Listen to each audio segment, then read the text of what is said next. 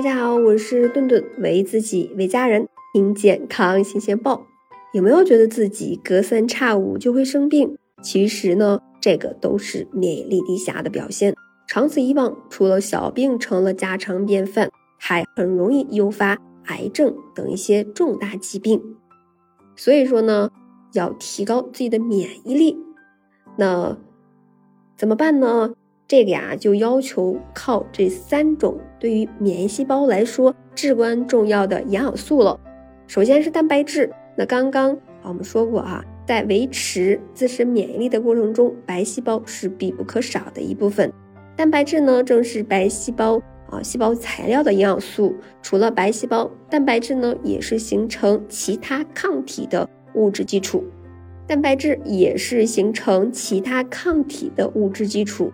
可以说，没有蛋白质，我们身体中的免疫系统就没有办法正常工作了。像牛奶、鸡蛋、大豆、肉类都是获取蛋白质的良好来源。说完抗体的物质基础，维生素 C 则是促进抗体形成的重要的营养物质了。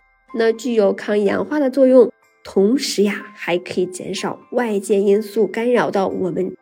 自身体内细胞的平衡，比如说，它可以通过啊保护黏膜的湿润来抵抗细菌的侵害。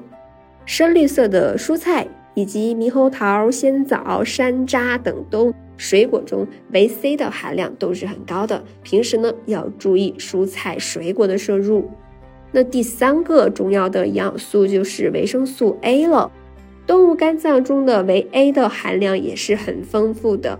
那像胡萝卜、南瓜这种橙黄色的啊蔬果中所含的贝塔胡萝卜素，也是可以在体内转化成维生素 A。那它呢，能够促进抗体形成的同时呢，协助维持呼吸道黏膜上皮细胞的完整性，进而增强呼吸道的免疫能力。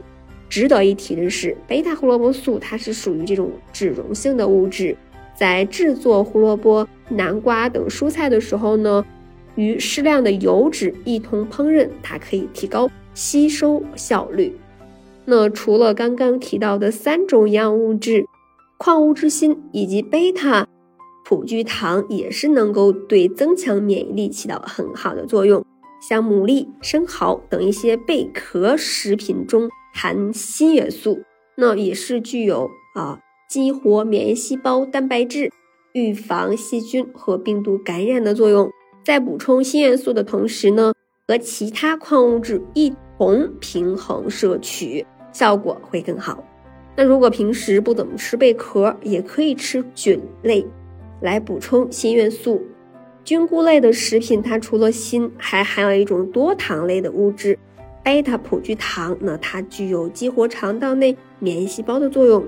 贝塔葡聚糖呢，在啊炖煮的过程中很容易溶解于水，所以说在烹饪菌菇类的食品呢，是可以做成呃炖菜或者是熬成汤，连带着炖煮以后的汤一起食用，那会使得这种贝塔葡聚糖摄取会更加的充分。当然了，过度的节食或者饮食结构过于单一，都会导致免疫细胞没有方法获取得到必需的营养物质，进而呀，免疫低下的风险也会提高了。所以呢，我们平时为了自身的健康，还是要保证必需营养素的足够的摄取，注意营养均衡。同时呀，适度的运动来这种配合营养素的摄取。更加有助于免疫力的提升。